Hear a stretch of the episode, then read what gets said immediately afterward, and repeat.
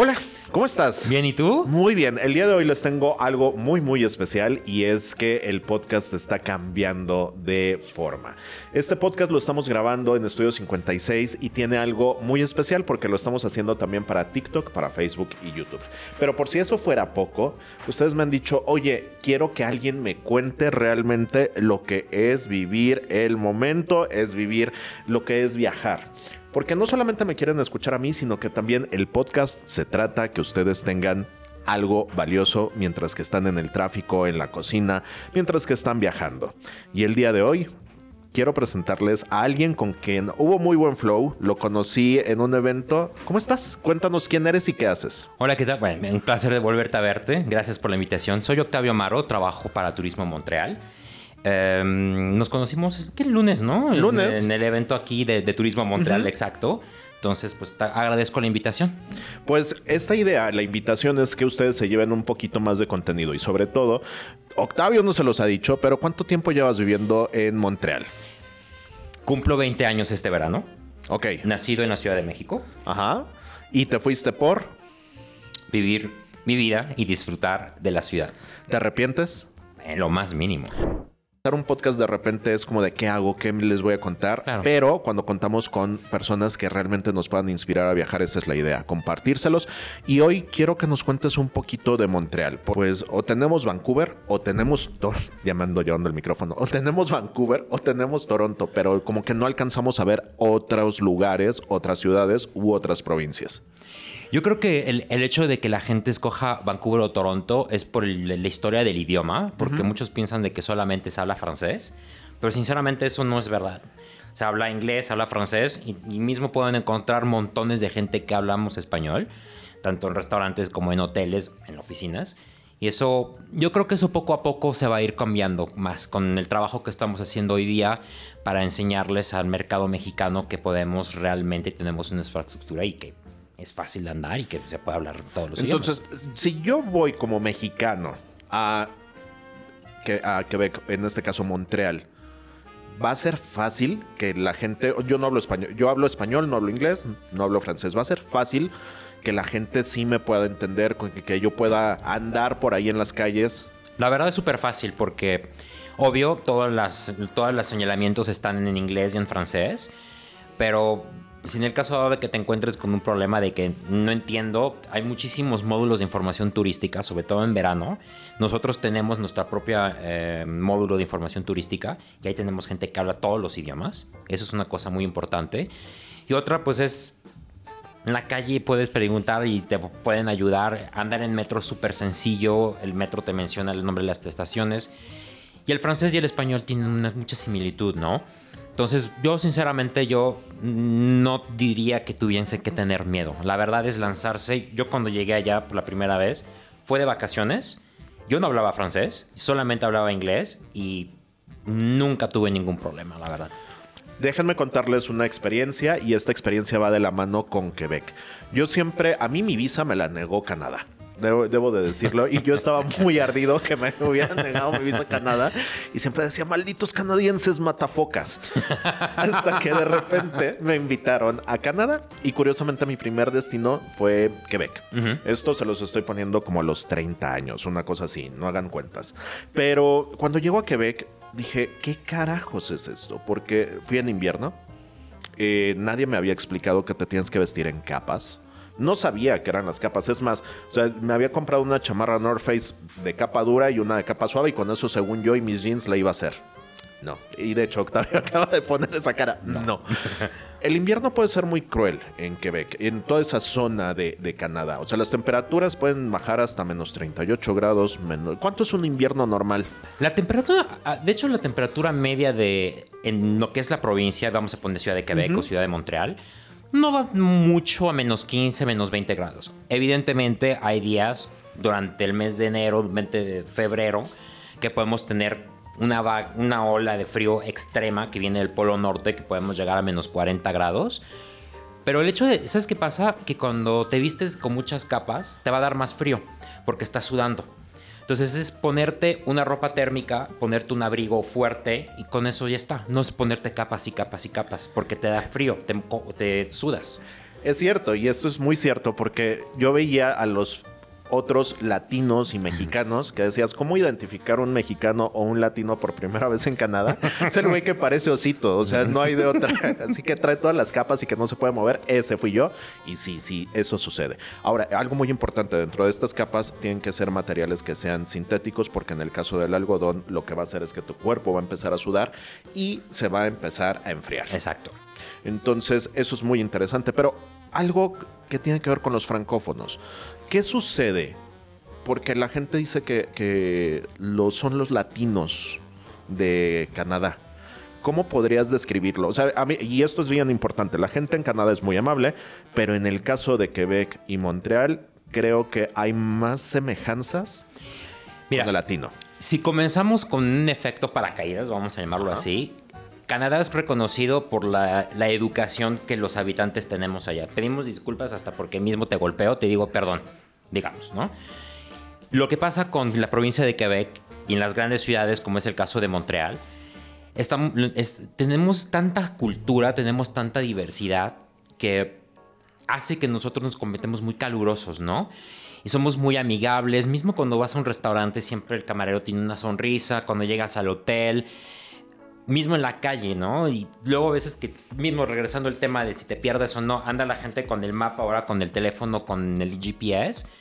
Te preguntan, oye, ¿necesitas ayuda? Y si no hablo inglés, pues con señas y todo eso, y te, te echan la mano. Es un lugar bastante interesante en cuestión de eso. Es mucho cultural, es mucho de generación. Las, las, estas nuevas generaciones que estamos creciendo, pues somos más como más tranquilos, somos más chill, vamos a ponerlo de esa manera, ¿no? Ahora, algo que es muy importante, Montreal, caminar en Montreal en la noche es ultra, ultra, ultra seguro. Yo creo que es de los lugares que, que, yo se los puedo decir como mexicano, de repente sales y vas con el temor de me van a matar, me van a robar, o sea... Ese es un punto, ¿no? Y te lo digo, no es que sea paranoico, o quizás sí soy un poco paranoico, pero en el caso de, de Montreal, la verdad es que la gente está en su rollo. Y Completamente. Creo que hay un poco de... ¿Tú sabes cuántas personas o cuántos crímenes se cometen en Montreal? Bueno, la, el promedio aproximadamente pueden llegar 45 personas en homicidios y son homicidios que pueden ser tanto violencia doméstica, pero no va directamente solamente a asaltos. Los secuestros son extremadamente raros. Es, si hay secuestros es porque es algo que sucedió muy extraño pero realmente la seguridad es completamente eh, garantizada. De hecho, te cuento, eh, hay un sistema que analiza los, eh, las, los, los, las, ciudades y los países más seguros en el mundo uh -huh. que se llama GDS Index. Montreal está dentro de, los 50, de las 50 ciudades más seguras en el mundo. Estamos hablando de que países como Noruega, Suecia y todos esos que ya conocemos de la seguridad, Montreal está entrando a ese nivel. Entonces es una ciudad que puedes pasear a la hora que quieras, sales de la disco y te puedes ir caminando tranquilo al hotel sin ningún problema. Ahora, tú dijiste 45 más menos. Sí. Eso, 45 en un mes. no, es un año. 45 en un año. Sí. Sí. Ok, esos 45 en un año para mí son en, casi casi en mi colonia o en mi delegación. Entonces, Montreal es un destino seguro. Sí, completo. Ok, ahora, ya hablamos un poquito del de idioma, es un destino seguro, pero aquí viene otro punto que a lo mejor normalmente yo les digo si es un destino caro o barato, pero no sabían si es caro o barato. Es siempre les pido, si van a viajar, viajen a los lugares donde les alcance y que regresen con dinero en la bolsa. Definitivo. O sea, que, que, no regresen con deudas, nunca paguen sus viajes con tarjeta de crédito, es una de las peores ideas, a menos de que les den puntos de American Express o alguna tarjeta, ahí sí. Pero cuéntame un poco, la gente quiere saber qué tan caro o qué tan barato es el destino. Comparado, vamos a poner con un Nueva York. Ah, es muchísimo más barato que Nueva York. Definitivo. Es muchísimo más barato que Nueva York. Tú puedes. Lo que tú gastas a lo mejor una cena en Nueva York en un buen restaurante, te vas, por ejemplo, como turista, pues quieres uh -huh. cenar en Manhattan, no quieres cenar en Times Square, que es lo más típico. Te puedes tirar una cena de dos personas, 200 dólares americanos, ¿no? En Montreal, dos personas en el centro, en un buen restaurante, buena cocina y todo esto, unos 80, 50 dólares canadienses. Y la diferencia es de que también el tipo de cambio es muchísimo más atractivo que el dólar americano. Entonces, vamos a ponerlo. Si vas a un restaurante de aquí, en la Condesa o en Polanco, más o menos puede ser hasta más caro Polanco que comer en el centro de Montreal. Wow, ¿así? Sí. Bueno, eso es un buen punto. Y en el tema del hospedaje, algo que me ha llamado es que, eh, a ver, yo he estado en Montreal solamente una vez y lo estuve, no, dos veces, una en verano y una en invierno. Y las dos experiencias son completamente distintas. Mucha gente va, ahorita platicaremos de esas zonas a las que van, pero ¿cuánto cuesta un hospedaje? O sea, los, los rangos, en el caso para latinos o para mexicanos, ¿qué tan, qué, qué- qué tipo de hospedaje podemos encontrar? Pueden encontrar desde un bed and breakfast hasta un hotel de super lujo, cinco estrellas super de lujo. Eso todo va dependiendo de los presupuestos. Em, la noche puede variar también dependiendo de la temporada. Obviamente que si vas en verano va a ser un poco más caro que si vas en primavera. Lo curioso es de que si vas en septiembre y octubre es más caro que verano, porque es el cambio de color de las hojas. Entonces todos queremos ir allá porque queremos ver ese cambio de las hojas, las hojas de maple que caen en las, en las aceras como vemos en las películas y todo esto. Eso es lo que hace que se convierta un poquitín más caro. Pero si te vas a un hotel, de, por ejemplo, aquí en la Condesa, puede ser también más caro que un hotel cuatro estrellas en Montreal. Wow. Sí.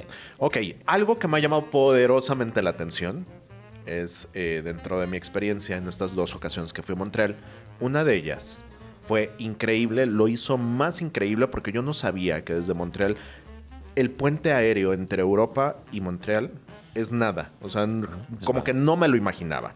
Y de hecho, así fue como conseguí un vuelo muy, muy, muy barato a Islandia y cuando les digo muy barato, en verdad fueron no más de 80 dólares, una cosa así, un, un- una pre- un precio de risa. Muchas veces pensamos que nada más vamos a un lugar y nos quedamos unas semanas, pero no lo vemos como una oportunidad para viajar a otros. ¿Qué es lo que pasa en Montreal? Mira, si por ejemplo haces em, una escala de seis horas, por ejemplo, te puedes bajar del aeropuerto, la, la- la compañía aérea va a tramitar tu maleta para tu destino final. Entonces tú ya no necesitas recoger la maleta. Entonces tú te sales, pasas aduanas, te sales y te puedes ir a pasear al, al centro. La distancia es de 20 minutos. Nada. Entonces coges el taxi, que es aproximadamente unos 50 dólares, que es bastante normal como aquí cuando coges el taxi de- del aeropuerto para el centro. Y paseas, te vas a comer, te vas a hacer un poco de shopping.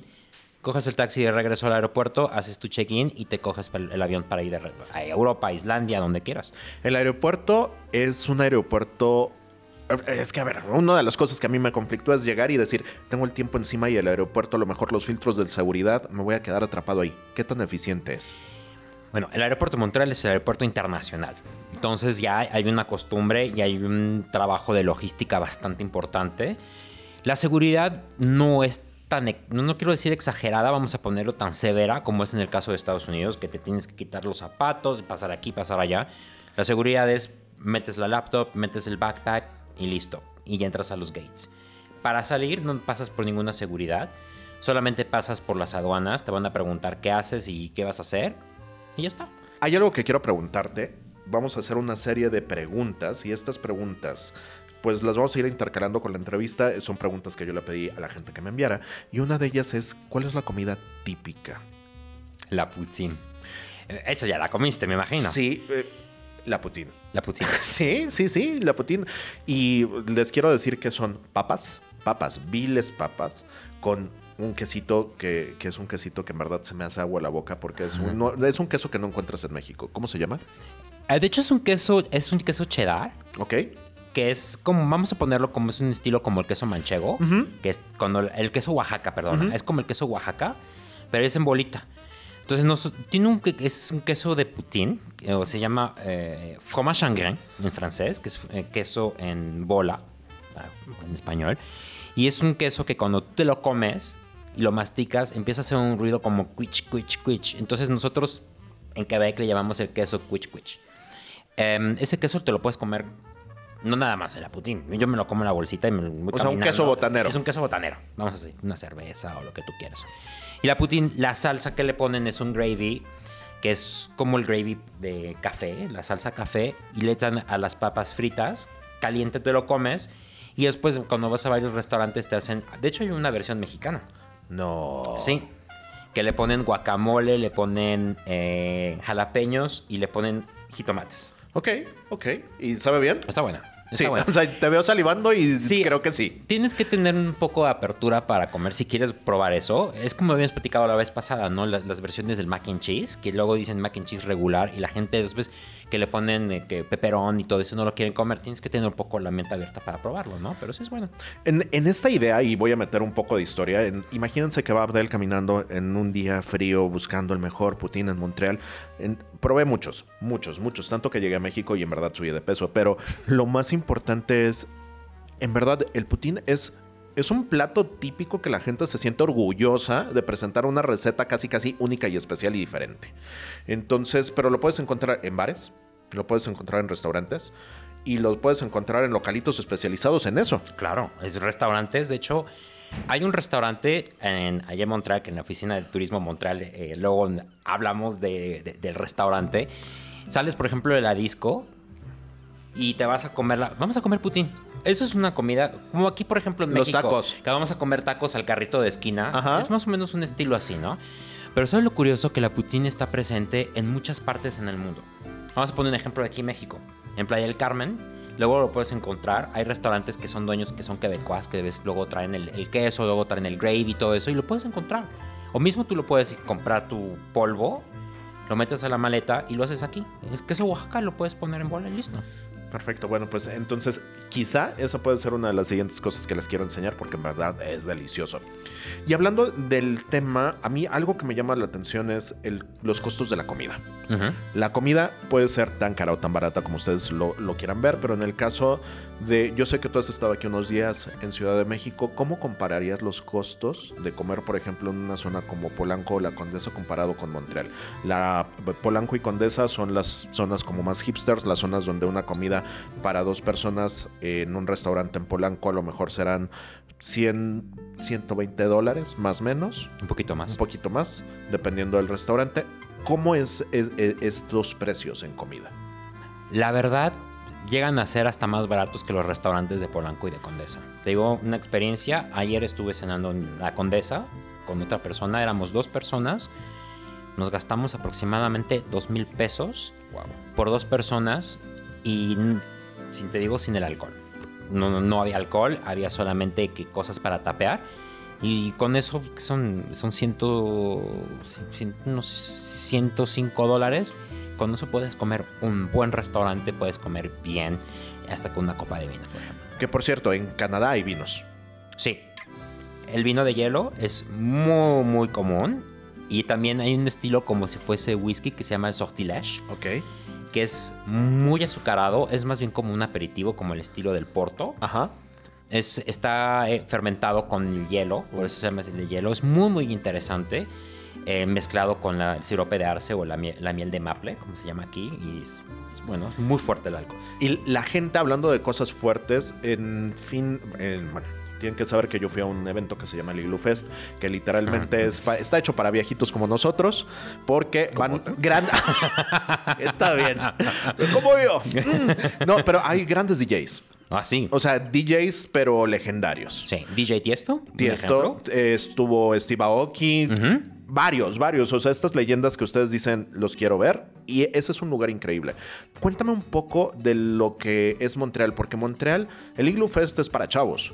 Quebec y Montreal tienen una gran diferencia desde mi perspectiva, que es Quebec es una ciudad hermosa donde tienes gente un poco más adulta y Montreal es donde están todos los chavos.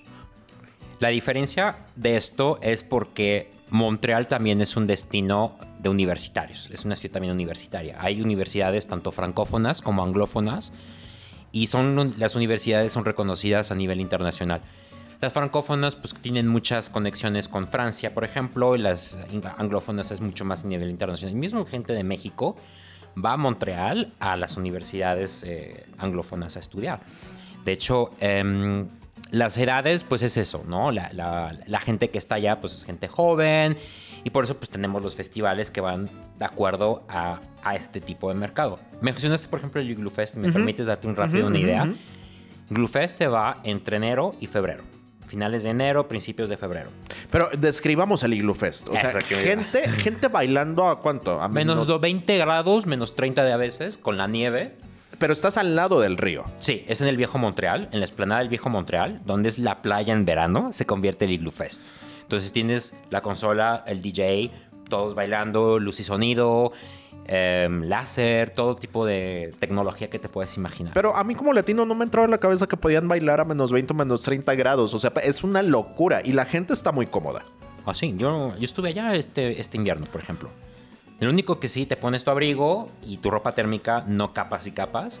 Pones a bailar, a brincar y todo lo que tú quieras, sin ningún problema.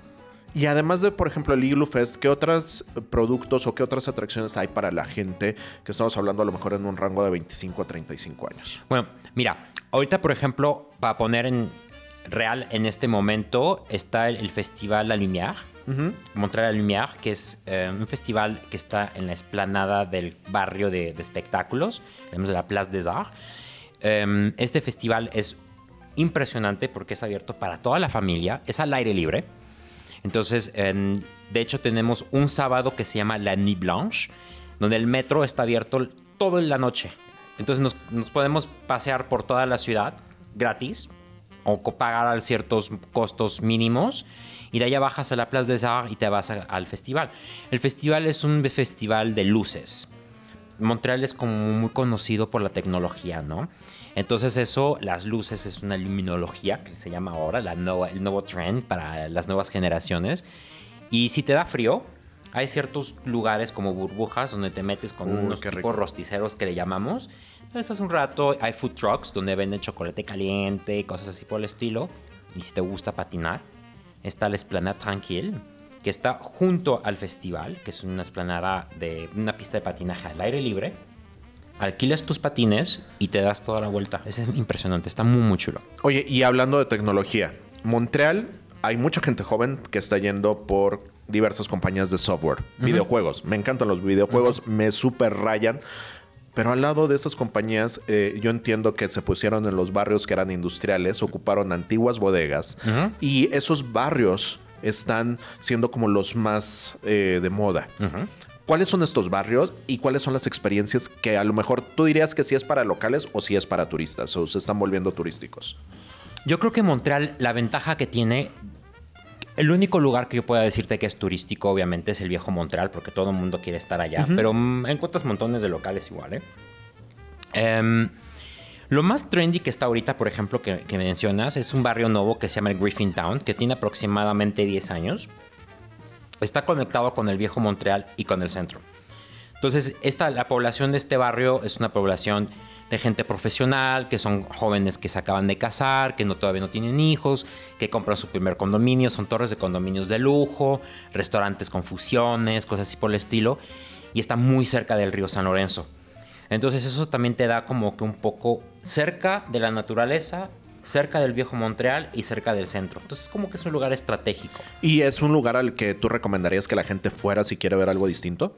Sí, porque tiene también historia. Antes el Griffin Town, por ejemplo, que, se convirtiese en este barrio trendy en este momento, antes era un lugar donde era todo donde se ponían todos los contenedores de los barcos cuando llegaban. Y tiene una historia impresionante porque era allí se concentraban los anglófonos y los francófonos la guerra que había conflictos entre ellos mismos en, aquellas épocas de la llegada de los ingleses y franceses.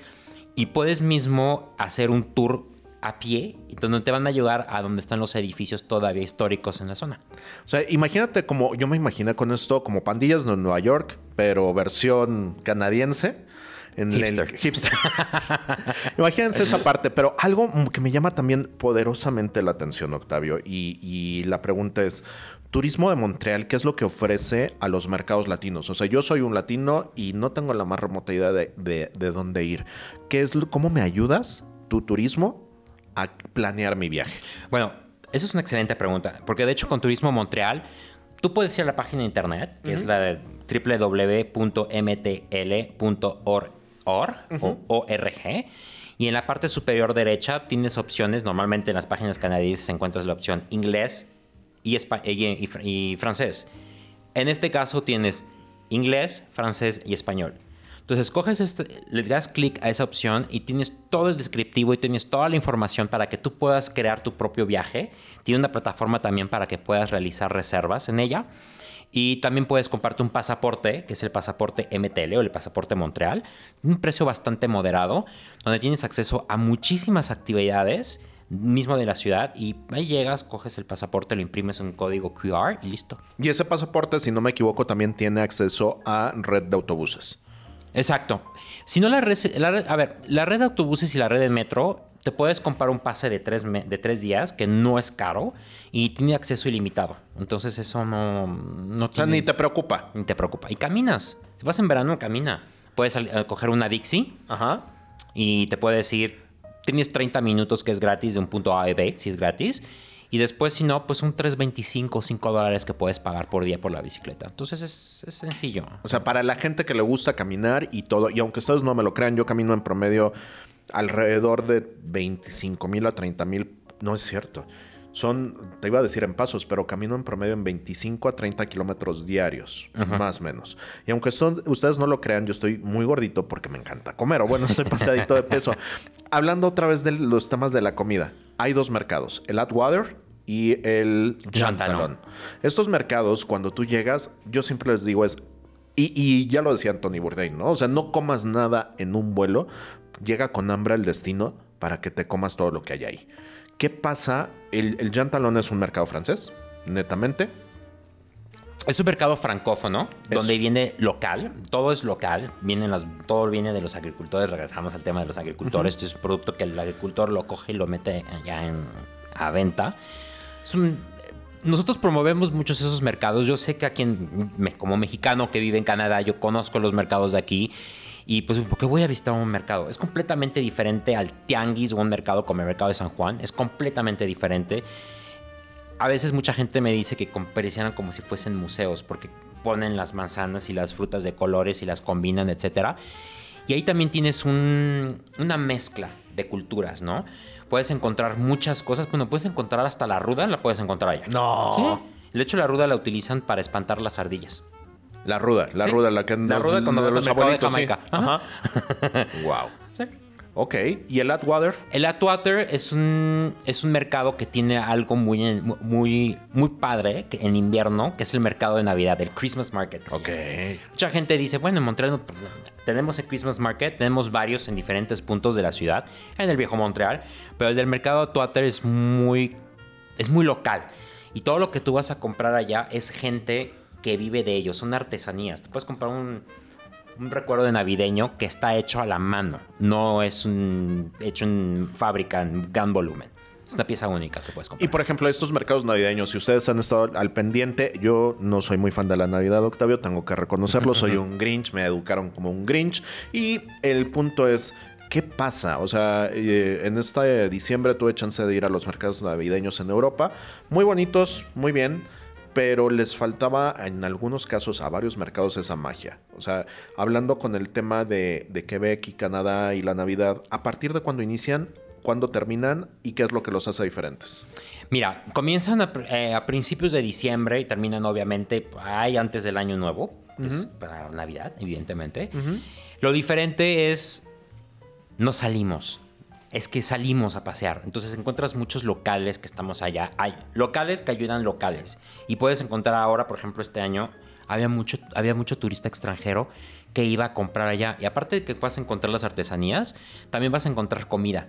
Qué rico. Y puedes encontrar también productos que son hechos como, eh, regreso con el, el jarabe de, de- de maple, em, las donas, las donas que son caseras, es, la- la- las tartas.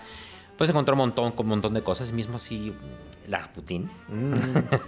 Muy- Hay muchas, muchas cosas que puedes encontrar. No solamente son artesanías, puedes encontrar también gastronomía. Montreal es muy gastronómico.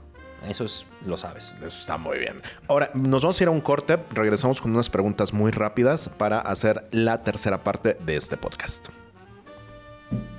Bueno, y ahora sí, ya volvimos a este segmento. Yo estoy muy contento platicando contigo, Octavio. En verdad me, me emociona. Me emociona y creo que eh, pocas veces, yo creo que eso es una de las cosas que me gusta como viajero, ¿no? Cuando llegas y conoces a alguien que viaja de la misma forma, se emociona de la misma forma. Y, y creo que voy a imaginarme esto. Imagínense el viejo Montreal. Estas callejuelas al lado del río San Lorenzo, donde llegaban estos grandes barcos. El viejo Montreal sigue teniendo casas de piedra. Y en algunos de estos lugares se reunían distintos viajeros a platicar sobre sus historias de viaje. Entonces, para mí, este podcast y el estar ahorita contigo, Octavio, me recuerda como esa parte de wow, cuando llegabas a una taberna y estás platicando con la gente compartiendo esa historia. Así que primero que eso, quería agradecerte porque es muy, muy rico, ¿sabes? O sea, creo que nos vamos a ir con mucha información.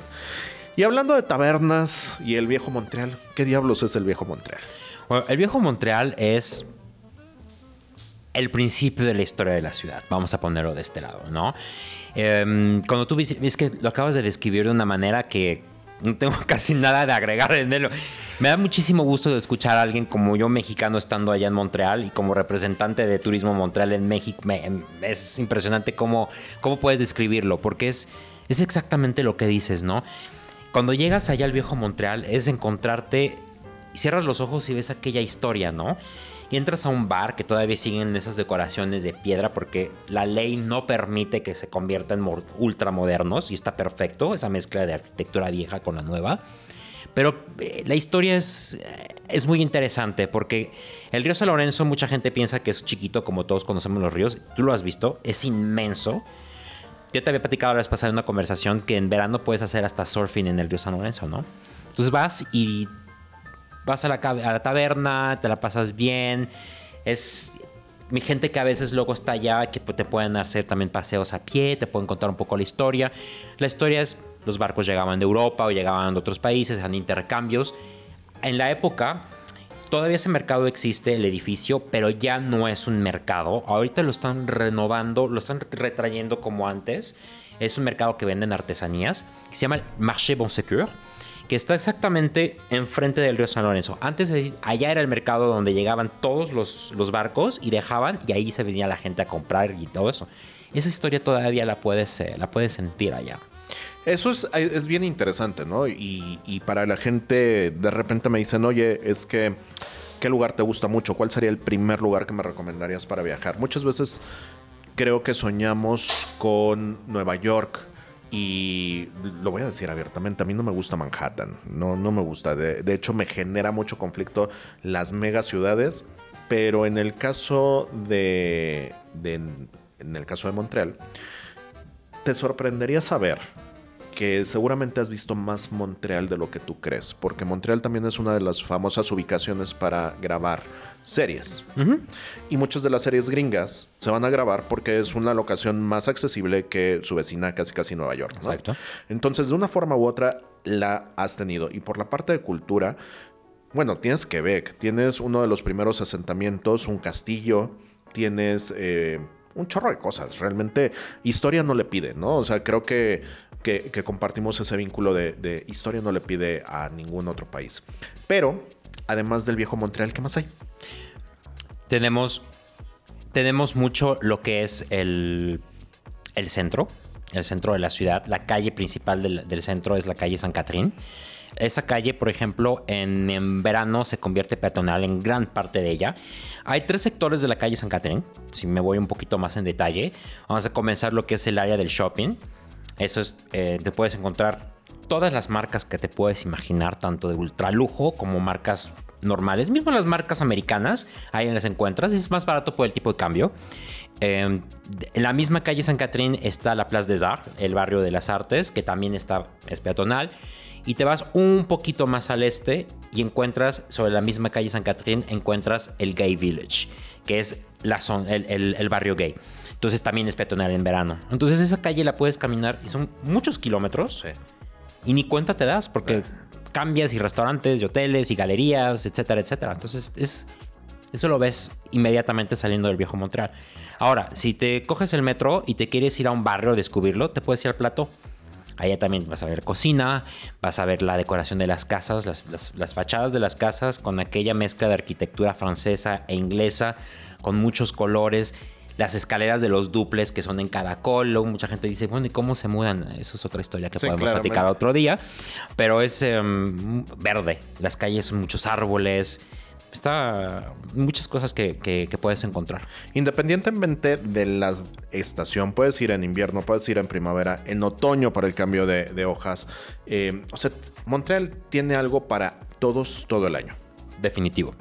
Ahora, cuéntame si tuvieras que decirle a la gente cinco razones por las que Montreal es tu siguiente destino, independientemente que tengas hijos, estés casado, eh, vayas solo, seas un abuelito, ¿qué es lo que tiene Montreal? Naturaleza a dos pasos del viejo Montreal o de Totel, Río San Lorenzo. Enfrente de Montreal tenemos otra isla, que es la isla de Saint Hélène, donde está el circuito del Grand Prix. Eso también es muy importante. Es un evento que nosotros tenemos y es mucha gente va. De hecho, muchos mexicanos los tenemos allá. Em, tenemos también eh, la diversidad. Es muy, muy grande. Eso, tenemos más de 100 culturas. Imagínate, 100 culturas en esta isla. Nos decimos, bueno, el inglés y el francés son los idiomas eh, oficiales, ¿no? Pero te vas en el metro o estás en el centro y, escuchas español, escuchas chino, escuchas japonés, escuchas todos los idiomas que te puedes imaginar, están todos juntos. Es una armonía, por eso es una de las razones que Montreal atrae al turista. La armonía, la paz, la tranquilidad, el respeto a todo esto. Otra cosa es la mezcla de la modernidad con lo antiguo. Decimos antiguo pero hay que remarcar que Montreal solamente tiene 375 años de historia. No es nada. No. No es absolutamente nada. Es una isla de 499 kilómetros cuadrados, donde llegamos apenas a casi 2 millones de habitantes, y un poquito más. Y todos vivimos en, tranquilidad. ¿Te falta una?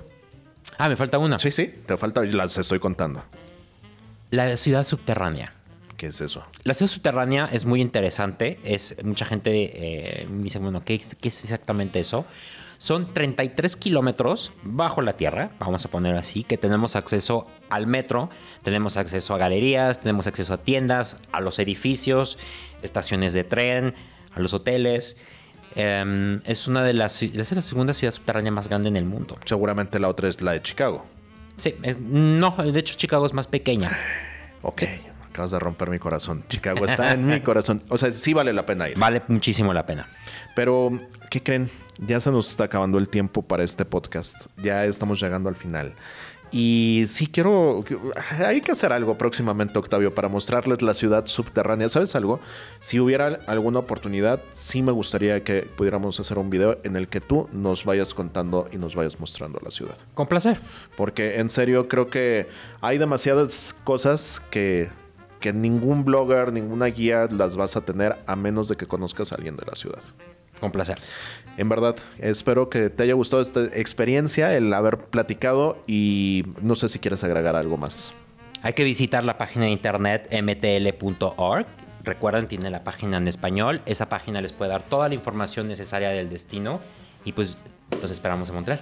Ahora sí, nos vemos pronto. Ya saben dónde nos podemos seguir en arroba viajero peligro en Instagram, Facebook y ahora, porque pues ya soy tío del TikTok, ahí nos vemos en TikTok. Cuídense mucho. Nos vemos en la siguiente. Adiós. Chao.